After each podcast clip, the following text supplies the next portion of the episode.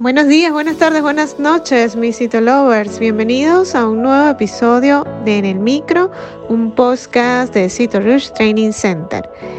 En este episodio hablaremos sobre metaplasia tubárica endocervical. Así que comencemos.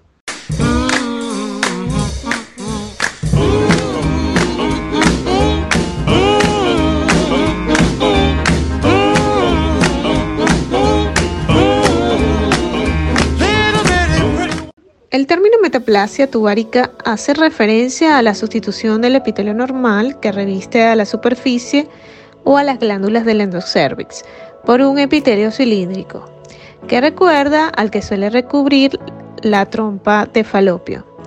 En las extensiones citológicas se pueden observar células de metaplasia tubárica en cuantía variable, en forma de pequeñas tiras de epitelio densamente celular, de grupos tridimensionales y de láminas aplanadas en panal de abeja, con núcleos irregularmente espaciados.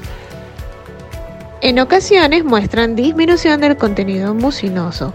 Sus núcleos son grandes, ovalados, a veces con leve superposición o moderada anisocariosis, aunque por lo general permanecen bien espaciados y polarizados en relación con la base de la célula. A veces se aprecia pseudoestratificación, solapamiento, formación de rosetas o aspecto deshilachado del núcleo. Las células de los bordes de los fragmentos de tejido suelen conservar el citoplasma con bordes lisos y regulares. La cromatina es por lo general suave, finamente granular y con distribución homogénea, aunque a veces presenta aspecto descolorido. Los núcleos, los que podemos ver, suelen ser poco llamativos y si están presentes son únicos y de tamaño pequeño.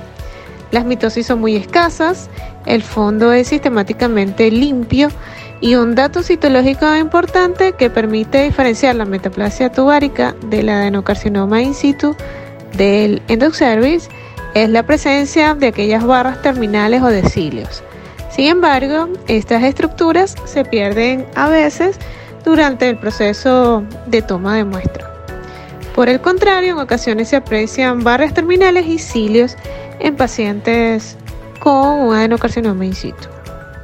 Si les gusta en el micro, la mejor manera de apoyarnos es que compartas este podcast con tus amigos. Todos los episodios están disponibles en Spotify, iTunes y Google Podcasts. También puedes seguirnos en las redes sociales como arroba Soy Dai García y nos vemos en un próximo episodio.